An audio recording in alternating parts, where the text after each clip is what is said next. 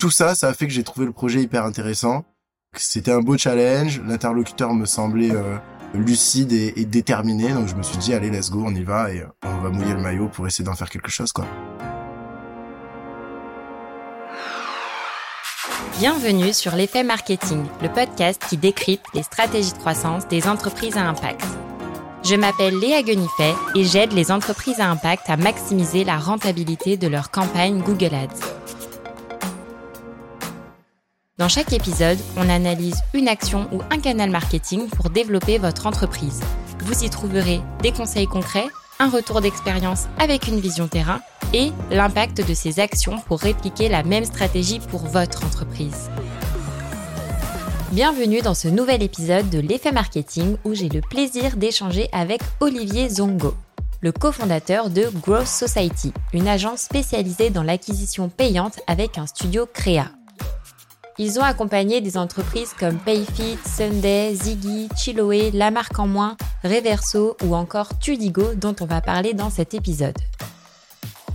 L'équipe de Growth Society fait partie des experts qui ont du talent et qu'on n'entend pas assez à mon goût. Alors je suis ravie de recevoir Olivier à mon micro pour qu'il nous partage comment ils ont aidé leurs clients, Tudigo, une plateforme d'investissement non cotée accessible à tous, à développer leur croissance et à passer de 8 à 40 millions de chiffres d'affaires en 3 ans. Vous êtes prêts? C'est parti.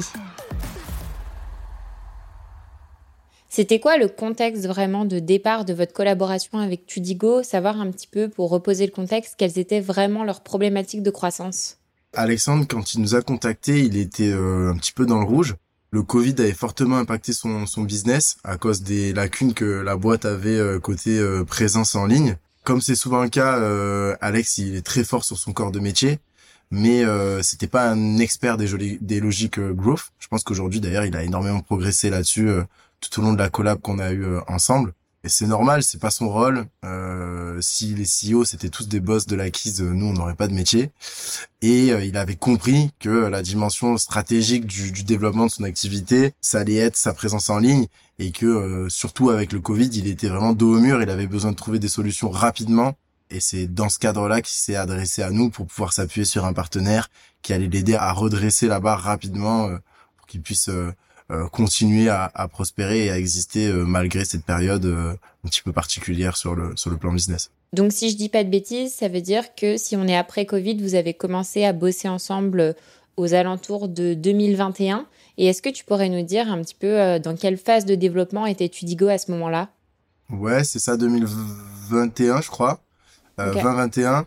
Mais euh, bah, eux, ils existaient depuis 2-3 ans, si je dis pas de bêtises. Okay voilà, il y avait quand même un gros gros travail métier qui avait été fait, euh, un maillage terrain avec euh, déjà des, des, des projets en fait qui rentraient sur la plateforme, parce qu'il faut pas oublier que bah, c'est une plateforme d'investissement participatif, donc euh, c'est il faut aller chercher des gens qui investissent, mais il faut aussi avoir des beaux projets dans lesquels investir, et ça c'est quand même le, leur cœur métier. Et donc là il y avait un gros maillage euh, terrain, il y avait quand même une techno et un site qui était existant et qui était pas non plus euh, rien. Euh, c'était, il y avait beaucoup de choses à reprendre, mais voilà, c'était là, ça fonctionnait. Il y avait voilà, il y avait des équipes, ils étaient déjà euh, 10-15 il me semble quand on a commencé à, à travailler avec eux. Euh, donc voilà, il y avait une base, mais euh, ça, en termes de, de, volume de business, c'était pas suffisant. Euh, il était même à peu près à, à l'équilibre quand on a commencé à travailler ensemble, voir un petit peu dans le rouge. Donc voilà, il avait un enjeu à, à changer sa façon de travailler pour pouvoir passer dans une autre dimension. Et donc là, la problématique de Tudigo, finalement, elle est très large parce que c'est une problématique de on n'arrive pas à générer assez de business. Et du coup, derrière ça, pour moi, il peut se cacher euh, énormément de choses. Donc du coup, toi, quand tu démarres euh, ce type de mission, et je pense que ça peut être intéressant euh, pour nos auditeurs parce que ça, c'est une problématique que beaucoup de boîtes peuvent avoir. On aimerait générer plus de business. Par où est-ce que tu commences le chantier et comment est-ce que tu fais pour dégrossir un petit peu tout ça? Déjà, je, je repose juste euh, l'activité de Tudigo, qui je pense euh, est un élément un petit peu important pour comprendre aussi euh, les tenants, les aboutissants de cette cette mission, parce que c'est quand même une activité un peu particulière. On n'est pas sur un e-com où on vend un objet que tout le monde connaît. Tudigo, ils font de la, ils faisaient en tout cas quand on a commencé à travailler avec eux, trois grands axes d'activité. Un axe qui était du coup du crowdfunding, un peu sur le modèle de Ulule, etc un axe qui était de la levée de fonds participative, donc où là on a des startups, des PME ou autres qui vont chercher à aller chercher des montants plutôt entre on va dire 100 000 euros et, plusieurs millions d'euros pour financer leur croissance. Et ils faisaient donc du coup côté porteur de projet bah, de la levée de fonds où là ils allaient bah, chercher des projets et les aider à construire une levée de fonds euh, et un deck et aller euh, chercher du coup de l'argent pour financer leur activité. Donc moi quand j'ai euh, vu ce, ce, ce projet-là, ce qui m'a tout de suite intéressé, c'est que comme je te disais, j'ai vu que le travail métier avait été fait. Il y avait des projets, les projets qui étaient onboardés, c'était des trucs qui tenaient la route. On n'était pas en train d'arnaquer les gens. Il y avait euh, des vraies opportunités d'investissement. Et puis moi, j'étais parfaitement dans la cible, puisque en tant que euh, ben voilà que dirigeant d'entreprise, j'ai un petit peu d'épargne. Euh, j'ai un sujet de placer cette épargne parce que c'est pas la retraite qui, qui assurera entre guillemets mon avenir. Et je ne connaissais pas cette solution. Et quand je l'ai creusée, je l'ai trouvée intéressante. Et donc je me suis dit il y a quelque chose à faire. Euh, il y a un marché euh, là-dessus. Le timing, je pense qu'il était euh, très très bon, puisque bah, à cette époque-là, il n'y avait pas d'acteurs qui s'étaient vraiment imposés et qui euh, écrasaient ce marché de la levée de fonds participative. Mais en même temps, les gens étaient quand même sensibilisés parce qu'ils connaissaient tout ce qui était justement des Ulule, etc. Donc le crowdfunding, ils avaient en tête, donc ils comprenaient le principe d'investir à plusieurs dans un projet ou dans une structure. Donc voilà, moi je, je, je me suis dit qu'il y avait euh, qu'il y avait un, un potentiel. J'ai vu aussi l'ancrage qu'il y avait du projet dans le sens où sur l'analytics, j'ai tout de suite vu qu'il y avait beaucoup de trafic. Euh, c'est un projet qui faisait déjà beaucoup de visiteurs mensuels avec des sources assez variées, des partenaires type BPI, Nana, etc. Donc c'était pas euh, personne entre guillemets. Euh, ils avaient, ils existaient quand même sur ce sur ce volet-là de l'investissement euh, participatif. Et donc ça m'a intéressé. Et il y a aussi ce côté challenge que je trouvais euh, top puisque c'est un projet qui était très complexe avec beaucoup de contraintes comme euh, bah, le sujet en lui-même qui m'a demandé quand même du travail pour être pertinent, comprendre de quoi on parlait, les tenants, les aboutissants, etc. Le cadre légal, on parle de, de placement financier, faut respecter euh, les directives de l'AMF, etc. Donc on fait pas n'importe quoi. La multiplicité des sujets, puisque j'ai bien compris dès le début que j'avais affaire à quelqu'un qui avait besoin d'un accompagnement qui était plus global que juste euh, reprendre des régies publicitaires, euh, le type d'acte d'achat, euh, parce que bah, on doit convaincre les gens de placer leur épargne. Donc en termes de confiance que doit créer la marque dans son client, il n'y a pas beaucoup plus fort que ça. Donc ça, c'était intéressant. Et la complexité du tunnel, parce que bah, en fait, on avait euh, un process d'achat qui était quand même en plein d'étapes, que ça soit euh, en amont pour envoyer les gens dans le tunnel, que ça soit le tunnel d'achat en lui-même avec beaucoup d'étapes bah, liées à à ce, côté process d'investissement. Tout ça, ça a fait que j'ai trouvé le projet hyper intéressant. C'était un beau challenge. L'interlocuteur me semblait euh, lucide et, et, déterminé, donc je me suis dit allez, let's go, on y va et euh, on va mouiller le maillot pour essayer d'en faire quelque chose, quoi. Trop cool. Et, et, tu vois, du coup, là, ça fait beaucoup de sujets. Donc, comment est-ce que tu fais, toi, au démarrage pour savoir par où commencer, tout simplement? L'enjeu au début, c'est vraiment d'avoir une bonne compréhension de la situation avant de faire quoi que ce soit. Et ce que j'appelle une bonne compréhension de la situation, c'est bien comprendre ce qu'on vend, comment c'est positionné sur le marché, est-ce que euh, il y a des alternatives, quels sont les points faibles et forts de l'offre? Donc j'ai fait vraiment ce travail de comparer, bah, c'est quoi la renta du private equity par rapport à l'immobilier, par rapport à du placement financier, par rapport à etc. Donc en fait me mettre dans la tête d'un futur client et se dire lui quand il doit placer son argent aujourd'hui c'est quoi son dilemme, c'est quoi la situation? Donc ça c'est le premier point. Ensuite comment y organiser la boîte? Avec laquelle je vais travailler, quels sont les pôles aujourd'hui qui interviennent sur le tunnel de vente, qui sont les interlocuteurs, qu'est-ce qu'on m'autorise à changer ou pas?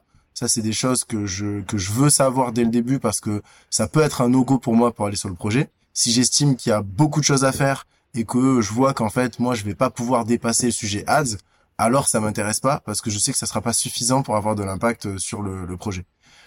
Et comprendre qu'est-ce qui fait que euh, aujourd'hui on n'est pas content de la situation actuelle? Parce que ça c'est c'est plutôt le côté euh, bah voilà moi je suis une agence j'ai besoin de savoir qu'est-ce qu'on attend de moi et donc bien comprendre bah voilà c'est quoi le CA de la boîte aujourd'hui c'est quoi les charges c'est quoi la réalité business euh, à quel moment ça, ça coince selon eux dans le tunnel de vente, quels sont les objectifs à, atteindre au moins sur les trois à six prochains mois.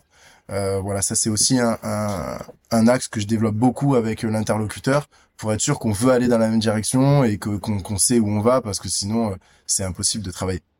Donc voilà, c'est en creusant toutes ces questions qu'on a cerné la situation de Tudigo dans son ensemble, pourquoi il s'en sortait pas, et euh, en fait qu'on a compris que ce qu'on vendait c'était top. Aujourd'hui, moi-même, j'ai 15 000 euros d'investis à travers Tudigo, donc euh, ça prouve que voilà, je, je, je crois dans le, dans, dans le service, mais que par contre, les équipes, elles étaient pas structurées autour d'une logique growth et qu'ils avaient pas en main les chiffres qui permettaient de déployer une logique itérative sur l'ensemble du tunnel pour objectiver correctement l'épaule, augmenter les taux de conversion et travailler sur une machine d'acquisition qui fonctionnait quoi. Ouais, et puis du coup, en fait, as ce truc de, euh, dans un premier temps, euh, tu reposes les bases, tu essayes de bien comprendre ce qui est déjà mis en place. Après, tu as cette phase d'audit et du coup, tu arrives à en ressortir finalement euh, des premiers axes en fait de ton plan d'action pour savoir sur quoi en fait tu vas devoir bosser. Exactement. C'est une fois que je me suis posé toutes ces questions que j'aboutis sur bah, les axes que je vais devoir attaquer et euh, bah là, euh, dans ce cas-là, c'était vraiment remettre à plat toute la partie tracking, le setup de spot pour y voir clair sur l'activité euh, et, et, comprendre ce qui bloquait dans le tunnel de vente, auditer toutes les régies dont les structures étaient pas optimales pour pouvoir bah, reprendre une acquisition saine et, et, et une, une, gestion opérationnelle des régies qui permettait au business de tirer vraiment le, le meilleur de ce que ces leviers d'acquisition ont à offrir. Et euh, faire des tests aussi sur le positionnement parce que j'ai euh, aussi euh, bah, vite compris que dans le même dans le discours marketing il y avait un flou un petit peu sur ce qu'on essayait d'être. Hmm. et donc du coup j'ai compris qu'il allait aussi falloir creuser ça pour savoir comment on se positionne. Est-ce qu'on met en avant la dimension éthique écologique sociale? Est-ce qu'on va plutôt sur l'axe made in France? Est-ce qu'on va plutôt sur l'axe efficacité du placement? Et là je trouve que c'est trop intéressant parce que de manière très concrète ça illustre très bien ce que tu nous disais juste avant que on peut croire que le besoin initial, c'était uniquement la partie ads et au final, on se rend compte qu'il y a trois axes et les ads, c'est uniquement un seul des trois axes. Donc du coup, euh, c'est top parce que je trouve pour nos auditeurs, c'est très concret dans la manière euh, de voir du coup comment tu pars d'un premier besoin et en fait, tu te rends compte que c'était euh, que le sommet de l'iceberg et que derrière ça, il se cache beaucoup de choses.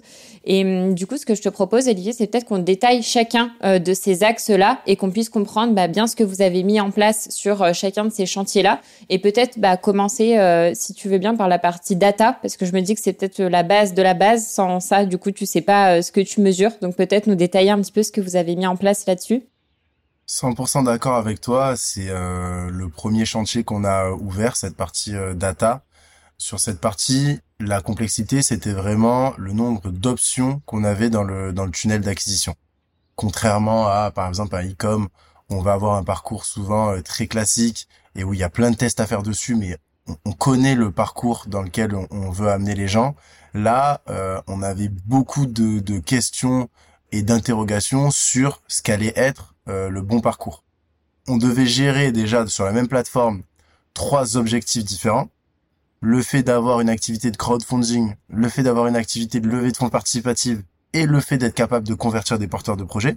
Qu'on avait déjà trois objectifs qu'on devait euh, adresser à travers la même plateforme on avait donc les mêmes euh, dilemmes qu'un e-com classique qui est de se dire euh, qu'est-ce qui marche mieux entre faire rentrer les gens par de la homepage, de la page collection de projets ou de la page projet en elle-même. On avait un tunnel de vente en lui-même qui était quand même en sept étapes de par le fait que c'est un investissement, donc on n'avait pas juste ajout panier, info de paiement et achat. Et euh, en plus de ça, on avait l'opportunité, en tout cas le questionnement, de se dire est-ce que le bon tunnel ne va pas être de faire de l'acquisition à travers les conseillers, puisqu'on se posait la question de la capacité d'une plateforme digitale à convaincre les gens d'investir leur argent. Donc on avait aussi cette questionnement de comment on doit faire intervenir l'équipe de, de, conseillers en investissement, à quelles étapes et quelle place ils prennent dans le, dans le tunnel de vente. Et là, du coup, de manière très concrète, en gros, pour pouvoir analyser tout ça, tu mets en place un plan de tracking pour suivre du coup ces différents événements sur le site et t'essayes de voir où est-ce qu'il y a des trous dans la raquette ou est-ce que euh, tu, enfin, savoir comment tu fais en fait. Ouais, nous ce qu'on a fait, euh, c'est tout simplement qu'on a décidé de tout traquer. Ok. Euh, donc on a fait un énorme plan de tagging sur le site et on, tra on traquait quasiment toutes les interactions avec euh, des tags euh, précis pour savoir euh, qui a cliqué où, qui va où, qui a vu quelle page, qui a soumis quel formulaire. On a vraiment traqué tout ce qu'on pouvait. Okay. Et à partir de ça, pour réussir à comprendre par où on allait commencer, parce que c'était ça la, la difficulté, on a en gros rassemblé ces informations-là, enfin ce qui ressortait ensuite de notre plan de tracking, en trois grandes familles de métriques. Euh, les familles de volume, où là on, on, on traquait juste des nombres d'événements, pour voir où se passaient les interactions, où allait le trafic, voilà, voir un peu ce qui sortait du lot, là où, où, où passait le plus de trafic. Les taux de conve, tunnel d'achat, donc un focus sur vraiment le tunnel d'achat pour se dire, ok, une fois que la personne elle a vraiment initié une volonté euh, d'acheter, euh, c'est quoi les taux de conve Est-ce qu'il y a un endroit où ça coince? Donc là, c'est vraiment des taux de conve d'un passage d'une étape à l'autre. Et euh, ce que j'appelle plutôt des ratios. Et ça, c'est pour comprendre dans les grandes lignes le comportement des utilisateurs sur le site, où là, on essayait d'avoir des datas type, euh, si on prend le nombre de sessions qui arrivent sur la home, combien il y en a qui finissent par voir une page projet? Mmh, Si on prend euh, le nombre de... Quel est le nombre de pages projet moyen vu par session? Donc là, c'est plus des ratios d'actes qui sont faits sur le site mais qui ne répondent pas à une logique de tunnel, c'est-à-dire que euh, c'est pas entre une étape et l'étape qui arrive logiquement après. Peut-être que l'utilisateur a fait euh, a vu 4 5 pages avant de passer entre l'étape A et l'étape B qu'on compare, mais on veut quand même savoir globalement bah euh, voilà, les gens qui arrivent sur le site, est-ce qu'ils voient des pages projets? Et donc euh, pour comprendre bah, est-ce que notre problème c'est que les gens ils voient des projets, ça leur donne pas envie d'acheter? Ou est-ce qu'en fait ils vont même pas jusqu'à avoir envie de vendre des projets parce qu'ils ont pas compris le concept de la levée de fonds participative? Il y avait toutes ces questions donc on avait des ratios qu'on avait construits pour essayer de comprendre ça. Et le fait de regarder ces différents chiffres, ça nous a permis derrière de euh, de prioriser ce qu'on ce qu'on voulait faire. On a aussi euh, bah, travaillé sur la partie UTM, euh, vraiment euh, bien construire une méthode d'UTM cohérente sur tous les axes, que ça soit l'emailing, le paid, les RP, les nanas, que vraiment toutes les sources du trafic ramènent sur le même schéma d'UTM pour avoir un, un, analytics derrière qui était aussi exploitable et pour avoir aussi un HubSpot qui avait une bonne une bonne euh, attribution du business derrière, euh, puisqu'on sait que Spot se repose aussi sur les UTM pour euh, pour définir ses sources. Donc ça, c'est le sujet UTM, c'était aussi quelque chose euh, d'important. Voilà, c'est tout ça qu'on a fait pour adresser Brick Data. Et justement, j'allais te demander, tu as commencé à y répondre. Comment, du coup, une fois que vous avez mis en place ce plan de tracking, quels outils vous utilisez du coup pour analyser tout ça? Donc, si je comprends bien, c'était du coup Google Analytics et HubSpot principalement que vous utilisiez pour suivre tout ça? Ouais, exactement. On a tout fait sur Analytics et HubSpot. Euh, pour être honnête, c'était pas du tout parfait, mais ça nous dérangeait pas. On n'avait pas euh, l'ambition d'avoir euh, une data euh, nickel chrome. Euh, nous, notre sujet dans un premier temps, c'était déjà d'avoir une data et d'avoir une data qui nous permet de voir l'évidence. Donc de voir est-ce qu'il y a déjà des nœuds de blocage qui sont évidents et qu'on peut aller attaquer parce que ça, que la data, que la data elle soit prêt, elle soit juste pardon à 10, euh, 15 ou 30% près, dans tous les cas, ça changerait. Du coup, euh, c'est pour ça que on n'a pas forcément tout de suite déployé euh, des grands moyens avec des outils plus avancés et que déjà avec un analytics bien setup et un spot aussi bien construit, on avait largement assez d'infos pour prioriser et euh, commencer le travail. Et du coup, justement, est-ce que tu pourrais nous dire un petit peu euh, les conclusions que vous avez euh, tirées suite à, suite à ce plan de tracking et du coup toutes ces analyses que vous avez faites? On a réussi à tirer pas mal de conclusions grâce à ce plan de tracking. moi, c'était une grande satisfaction. Trop bien. Mais en gros, ce qu'on a compris, c'est que il fallait reprendre l'organisation du CRM, qu'on avait besoin de qualifier beaucoup plus tôt qui naviguait sur le site dans l'objectif de participer à un crowdfunding, qui naviguait sur le site dans l'objectif d'investir et qui naviguait sur le site dans l'investir de lever des fonds en tant que porteur de projet. Donc ça, on a compris qu'il fallait qu'on le qualifie beaucoup plus tôt sur euh, les contacts qui arrivaient dans HubSpot et qu'on ait en fait cette data sur euh, quasi 100% des, des, des comptes créés. On a compris que c'était aussi intéressant de rajouter une étape liée au remplissage un peu d'un profil d'investisseur pour savoir euh, à qui on avait affaire. Donc ça, c'est sur l'organisation du, CRM. On a replacé un petit peu ces éléments euh, au, centre de ce qui était fait. On a aussi réalisé qu'on avait euh, un besoin de collecter plus d'infos à certaines étapes, euh, notamment sur les interactions sales où on avait besoin de beaucoup mieux comprendre pourquoi à la fin les gens n'investissaient pas. Ça, c'est une data qu'on qu'on n'avait pas trop à la base. Et qu'on a vraiment réussi à intégrer dans le parcours sales pour, pour pouvoir comprendre, bah voilà, est-ce que c'est un problème de confiance Est-ce que c'est un problème de renta Est-ce que c'est un problème aussi de, mm. de, de, de, de, durée d'investissement Parce que c'est des investissements qui sont euh, euh sur la partie action, c'est des investissements euh, à, on va dire 5 à 7 ans. Sur la partie obligation, c'est plus court. Donc est-ce que ça peut être un sujet là-dessus? Enfin voilà, vraiment comprendre qu'est-ce qui se passait dans, dans la tête des gens. Et on a identifié, donc ça plus sur la partie site, euh, des axes de travail UX prioritaires. On a vu qu'il y avait des choses qui allaient pas en termes d'UX notamment la page projet, la page inscription et la page collection. Et, et, tout ça, ça a été des, des, des gros facteurs de succès puisqu'on a réussi à tripler le taux de conf de la page inscription. C'est ouf. Ce qui euh, a quand même eu un impact dans le tunnel euh, qui était énorme. On a pris la décision avec les équipes de Tudigo de placer la vidéo au centre de la strate euh, de communication. Quand on a commencé à travailler avec eux, ils n'avaient pas une vidéo dédiée à la présentation de chaque projet.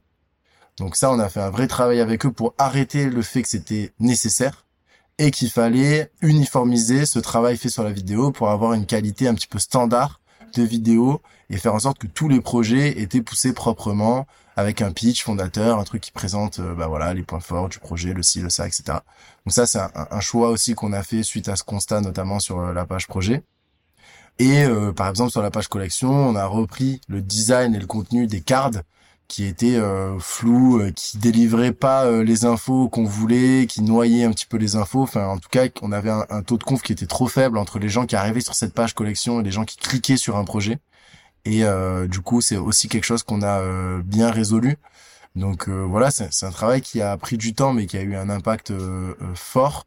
On a aussi travaillé avec Alex sur la partie data plus globale, sur le fait de mieux accéder à des données business comme le réachat, et euh, les facteurs qui impactaient son, ce, mm. ce réachat. Euh, Est-ce qu'il était différent quand quelqu'un avait commencé à investir sur un projet d'action ou d'obligation? Est-ce qu'il était différent en fonction du premier montant investi, etc., etc. Et euh, le dernier point qui euh, a été hyper important sur cette phase-là, c'est de bien définir la frontière entre le rôle des équipes market et le rôle euh, du pôle sales produit puisque ça c'est un écueil que je vois aussi dans pas mal de boîtes, c'est euh, de partir du principe que par exemple euh, si ça convertit pas, c'est parce que euh, les gens qui sont envoyés sur le site sont pas qualifiés. Sauf que on peut pas réfléchir comme ça. Et donc on a réussi à créer une barrière où on s'est dit c'est le rôle du market jusqu'au moment où on a un compte créé qui a dit que c'était un investisseur et qui a rempli son profil d'investisseur. Et ensuite, c'est des métriques qui sont de la responsabilité d'autres pôles. Et ça, c'est quelque chose qui nous a aussi derrière bien aidé dans la dans la dans la construction et, et l'optimisation quotidien bah, de tout ce qu'on a fait euh, et même des régies publicitaires, puisque du coup, on arrivait à à mieux euh, définir si elles étaient si elles jouaient leur rôle ou pas et euh, si on considérait qu'elles qu'elles généraient du trafic qualifié et du business ou pas. Puisque quand on est sur un business comme ça où il y a quasiment aucun achat impulsif, euh, l'attribution c'est toujours un sujet. Et donc du coup, on peut pas réellement regarder euh, les achats générés directement sur la régie. Et on a besoin d'avoir une logique beaucoup plus, plus proche d'un HubSpot où on regarde les comptes qui ont été créés à partir d'une régie. Et ensuite, on regarde comment ces comptes euh, avancent dans le parcours. Quoi.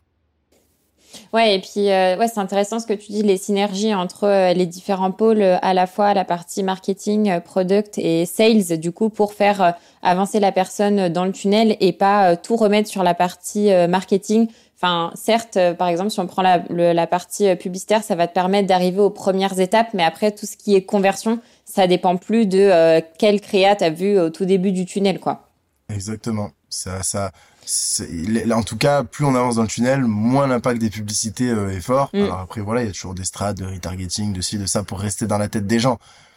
Mais sur un sujet comme ça, où on parle de convaincre quelqu'un euh, de mettre euh, 2000, 5000, 10 000, 20 000 euros sur la table, à un moment donné, c'est pas euh, la publicité qu'il va avoir sur Facebook qui va le pousser à l'achat si il a d'autres freins, type une incompréhension du projet mm. ou une incompréhension de la structure juridique ou euh, une appréhension, une incompréhension de comment ça se passe derrière euh, pour euh, revendre ses parts, la liquidité du placement, tout ça. Enfin, il y a beaucoup de choses sur ce sujet qui ne dépendent plus de ce qui se passe côté market, quoi.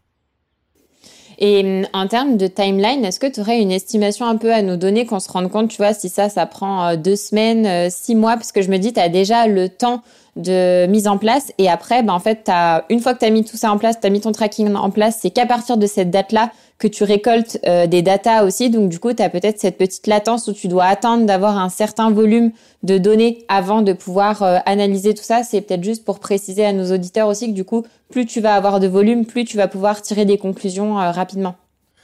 Alors, euh, bah, il y, a, ce côté euh, volume pour tirer des conclusions, etc. Et après, il y a aussi une, réalité opérationnelle euh, du fait que bah il y a beaucoup de choses à faire.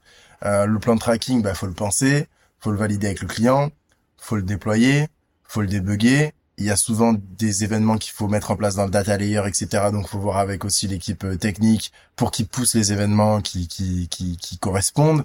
Euh, une fois qu'on a tout qui est mis en place, bah, il faut, comme tu disais, des points de données pour vérifier que c'est cohérent. Il y a souvent deux, trois trucs qui coincent qu'il faut reprendre. Là, bah, à chaque fois, voilà, c'est, c'est, c'est, rebelote. Donc déjà, ça prend du temps de comprendre ce qui se passe. Ensuite, bah, le, sur le HubSpot, c'est un petit peu la même chose. Quand on veut faire rentrer des trucs dans les process sales, eh ben, c'est la même chose. Il faut les former, il faut qu'ils, qu'ils, qu'ils respectent ce process, il faut qu'il y ait assez de projets qui soient passés dedans pour qu'on considère la data comme, euh, comme fiable. Une fois qu'on a compris ce sur quoi il fallait optimiser, ce qu'il faut changer, etc. Bah, il faut trouver, euh, par exemple, la page inscription. Bah, ok, très bien, euh, c'est elle qui convertit pas. Mais du coup, maintenant, comment on fait pour qu'elle convertisse? Euh, Donc là, faut faire des maquettes, faut réfléchir à, à, à ce qu'on a envie de mettre en place. Ensuite, faut que ça soit dev. Ensuite, faut que ça soit mis en ligne. Ensuite, faut vérifier que ce qu'on a mis en ligne, bah, c'est effectivement plus performant que ce qu'il y avait avant, etc. Donc, ce que je disais là, du moment où on commence à se dire on va mettre en place du tracking au moment où on a un impact fort sur le tunnel, une compréhension qui est euh, pas parfaite mais qui est suffisante de notre business et des retombées business euh, importantes, c'est quasiment un an de travail. Ça peut faire un peu flipper, je pense, pour nos auditeurs quand euh, tu écoutes ça, mais c'est une réalité, en fait, terrain. Quand tu vois tout ce qu'il y a à faire, ça prend du temps, ça sollicite aussi beaucoup de personnes euh, dans l'équipe parce que j'imagine qu'en fait il y a beaucoup de pôles, euh, si ce n'est la majorité des pôles qui ont été euh, impliqués. Et tu vois comment est-ce que tu fais pour trouver l'équilibre entre, tu vois, tout ce travail de mise en place du coup qui prend du temps et la réalité terrain business, j'ai envie de dire, où faut quand même générer de la croissance et avoir des clients. Ça doit pas être facile, tu vois, de trouver le juste milieu entre on attend d'avoir assez de data pour prendre les meilleures décisions et l'autre partie où tu es quand même en mode, bah, en fait, euh, il faut avancer et on va pas attendre euh, six mois avant euh, de lancer des premières actions, quoi. Et ben ça, c'est vraiment lié pour moi à la réalité business de se dire, bah on a un budget média, donc il y a de l'argent qui sort pour générer du trafic. Est-ce qu'on voit que même si c'est pas parfait, on arrive à avoir un impact Et est-ce que derrière il y a de la conversion? S'il y a de la conversion, même si on comprend pas trop encore pourquoi, qu'on n'est pas capable de dire exactement qu'est-ce qui marche le mieux, quel levier génère quoi, qu'on sait qu'on pourrait faire beaucoup mieux, etc. Bon, il n'empêche que on dépense X, derrière l'impact business, il est de ça. Ok, on laisse ce budget-là. On n'accélère pas, mais on laisse ce budget-là. Par contre, si on voit que on dépense euh, X et que derrière il n'y a pas d'impact business, bah là, Marocco, moi, ça va toujours être, on arrête tout on coupe. On fait ce qu'il y a à faire et ensuite on reprend. Ok. Trop intéressant. Et ça m'arrive d'avoir euh, des clients qui viennent me voir et je fais un audit et je dis, moi, je commence pas à, lancer des ads tant que il n'y a pas ça, ça, ça, ça, ça et ça qui ont été fait parce que je sais que ça va pas marcher donc, euh, donc ça sert à rien. Ouais, ça sert à rien de jeter de l'argent par les fenêtres. Autant attendre de boucher les trous pour ensuite pouvoir envoyer euh, du trafic qualifié, quoi. Clairement. Et après, le, seul intérêt, bon, là, c'était pas le cas parce qu'il y avait déjà du, du trafic un petit peu organique, mais moi, je trouve que un des intérêts de, l'acquisition payante, c'est que ça permet au business de réceptionner un trafic neutre, froid, ouais. et de voir comment réagit leur tunnel. Et ça, je trouve que du coup, même quand euh, t'es pas pris entre guillemets, avoir un petit budget ads qui te permet d'avoir des gens qui te connaissent pas, qui viennent sur ton site et de voir comment ils se comportent, c'est euh, nécessaire selon moi pour travailler un tunnel et faire évoluer un business. Parce que si tu fais ce travail-là que sur des gens qui euh, viennent d'un organique, t'as souvent euh, en fait des biais dans ton analyse. Du fait que bah, potentiellement sur ton trafic organique, tu en as 30%, euh, c'est euh, je sais pas moi des rocos de conseillers en gestion de patrimoine, tu en as 20%, c'est des proches de porteurs de projets qui viennent participer, tu vois ce que je veux dire? Donc tu as ce t'as ce truc de bah à la fin les chiffres que j'ai, est-ce que est-ce que vraiment ils sont fiables? Pas pas sûr quoi. C'est toujours trouver un équilibre entre on jette pas de l'argent par les fenêtres, on essaie de garder un petit filet quand même qui permet de faire le travail sur cette partie tunnel et euh, on accepte que si ça marche mais qu'on comprend pas pourquoi, c'est pas un problème pour l'instant, on peut continuer à dépenser euh, si derrière il y a du business qui est généré. Hmm. Ouais, très intéressant. Et eh ben, écoute, ce que je te propose, c'est qu'on passe euh, au deuxième axe, du coup, sur la partie régie et savoir justement sur la partie ads, quelles étaient vos premières observations, enfin les premières choses que vous avez mis en place. Yes, côté régie, euh, c'était quand même beaucoup plus facile pour nous entre guillemets parce que euh, bah voilà, on, fait ça sur euh, des dizaines de comptes, etc. Donc on a plus cette capacité à savoir ce qui va se passer avant même d'avoir commencé. là, l'enjeu c'était sur Google Ads de reconstruire une structure qui permettait d'adresser plus proprement les différents champs sémantiques donc euh, de se dire qu'on a une structure où on peut gérer nos budgets et voir ce qui marche entre du, euh, je sais pas, financement participatif, euh, crowdfunding, investir son argent, des, familles de mots clés comme ça, avoir avoir vraiment une belle séparation là-dessus, une structure qui permet d'avoir voilà la bonne qualité de de mots clés, les annonces qui vont au bon endroit, travailler aussi des landing pages qui viennent adresser ben, ces différentes familles de champs lexicaux pour avoir un tunnel un tunnel cohérent. Euh, voilà, donc on a on a mis ça euh, en place. Ça a assez euh, vite fonctionné. Donc voilà, on n'a pas eu de grosses difficultés sur sur ce côté Google. sur le côté Facebook, c'était beaucoup plus compliqué parce que on devait tester l'événement d'optimisation. Et comme je l'expliquais, quand on a un tunnel qui est hyper long, bah souvent on peut pas se permettre d'optimiser sur le la dernière étape du tunnel. Pourquoi? Parce qu'on a trop peu de points de conversion et qu'on sait que en fait euh, l'algo il tourne pas si on a trop peu de points de conversion. Donc on a testé d'optimiser sur de l'achat, on n'avait pas assez de points de conversion et on a dû remonter dans le tunnel et essayer de trouver l'équilibre où on drivait des gens suffisamment qualifiés, mais en même temps à, qui nous coûtait un prix assez faible pour qu'on ait avec notre budget un volume de points de conversion qui correspondait euh, à, la gourmandise de, de l'algo. Hmm. Et du coup, en termes de résultats, qu'est-ce que ça a donné avec les premières actions que vous avez lancées euh, à la fois sur Google et sur Meta? Euh, sur Google, on avait une stabilité qui était plutôt euh, plutôt bonne. On a réussi à, avoir des performances qui nous ont assez assez vite satisfaites. Sur Facebook, c'était beaucoup plus compliqué. parce que comme je le disais, on a dû faire ces AB tests de d'événements d'optimisation, donc qui nous ont pris quand même du temps et qui ont demandé derrière, oui, qui ont, on va dire, soulevé pas mal de débats sur euh, bah, est-ce que Facebook ça génère des users qui rapportent du business ou pas. Donc euh, parce que je rappelle que euh, quand on a lancé Facebook, tout le travail que j'ai mentionné sur la partie tracking, adaptation du CRM, etc., c'était pas fait.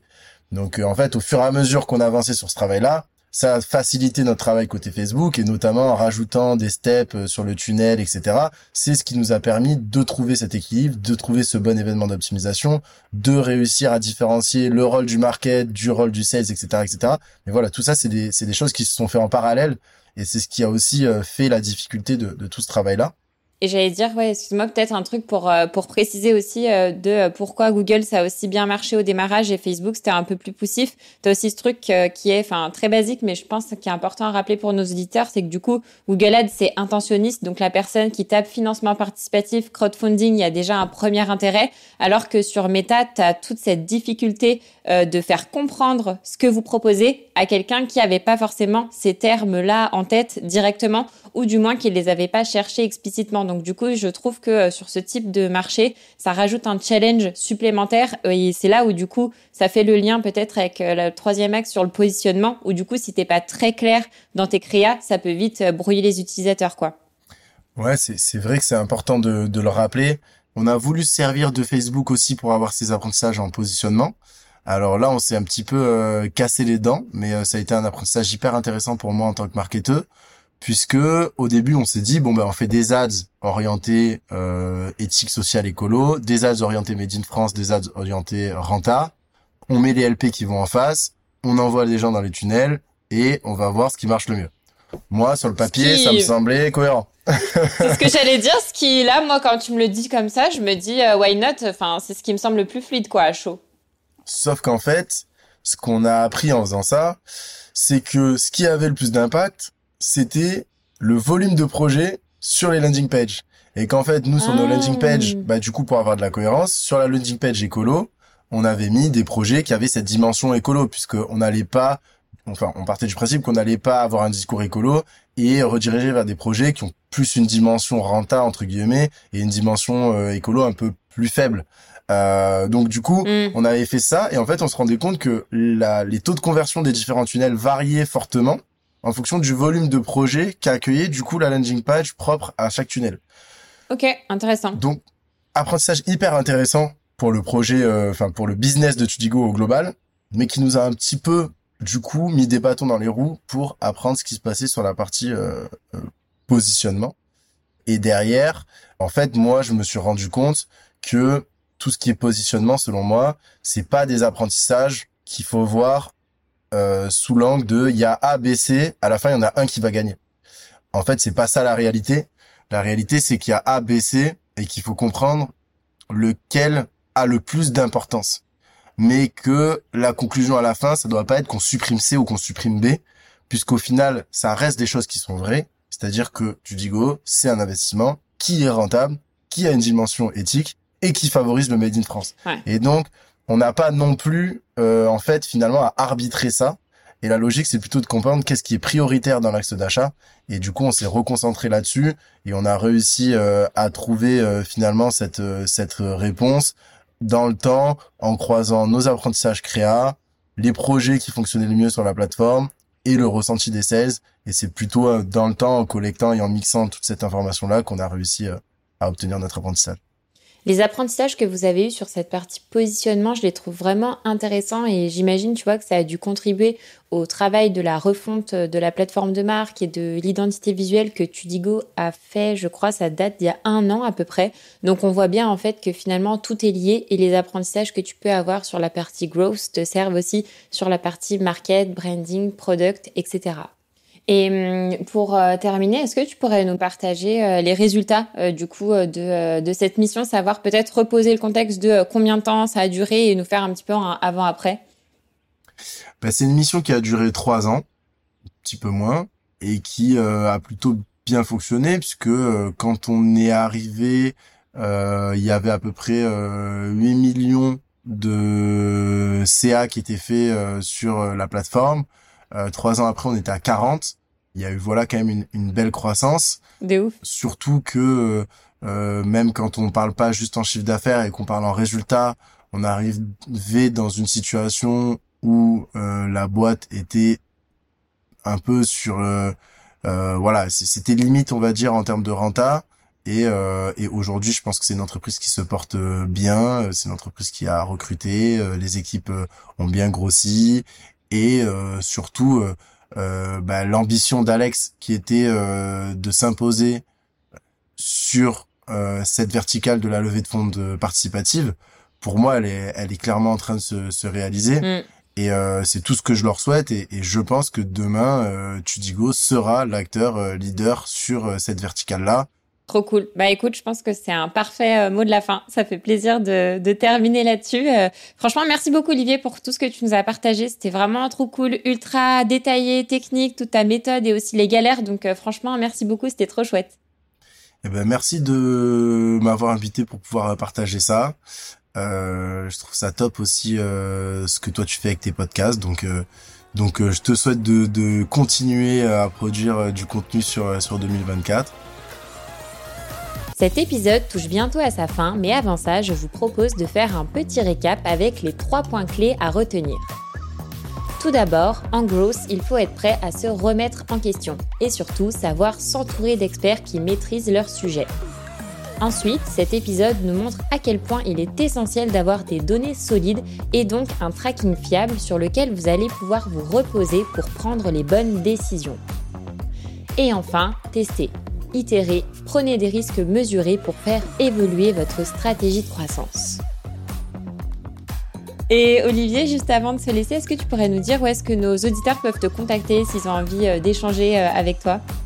Bien sûr, ils peuvent me contacter directement euh, à travers notre site, donc growth-society.com et sur LinkedIn aussi. moi, je suis, je suis dispo, je réponds à tous ceux qui me parlent, donc Olivier Zongo Martin. vous pouvez me trouver sans, sans problème et puis suivre nos petites aventures. On a un format interview qu'on essaie de sortir euh, sur euh, un max de missions qu'on fait. Euh, on est aussi présent sur YouTube, donc les gens peuvent retrouver nos use cases là-dessus. On essaie toujours de délivrer de la valeur, c'est des formats qui durent entre 5 et 20 minutes, où on parle à chaque fois des missions et, on essaie de faire les, choses bien et avoir un message qui va au-delà de regarder on a fait du bon travail. Voilà, donc ça fait déjà trois endroits auxquels vous pouvez me retrouver si vous avez envie de suivre un petit peu l'aventure de Society. Trop cool. Eh ben écoute, merci beaucoup Olivier et je te dis à très vite. Allez, à très vite. Ciao. Ciao. Merci d'avoir écouté cet épisode. Partagez-le à un marketeur ou à un fondateur à qui ça pourrait être utile. C'est ce qui m'aide le plus à faire connaître le podcast pour convaincre de nouveaux invités de nous partager les coulisses de leur stratégie marketing. Et pour aller plus loin, téléchargez la bibliothèque de ressources co-construite avec mes invités pour développer votre croissance rendez-vous sur l'effetmarketing.fr dans l'onglet ressources ou tout simplement dans la description de l'épisode. Merci pour votre soutien et je vous dis à très vite. Ciao ciao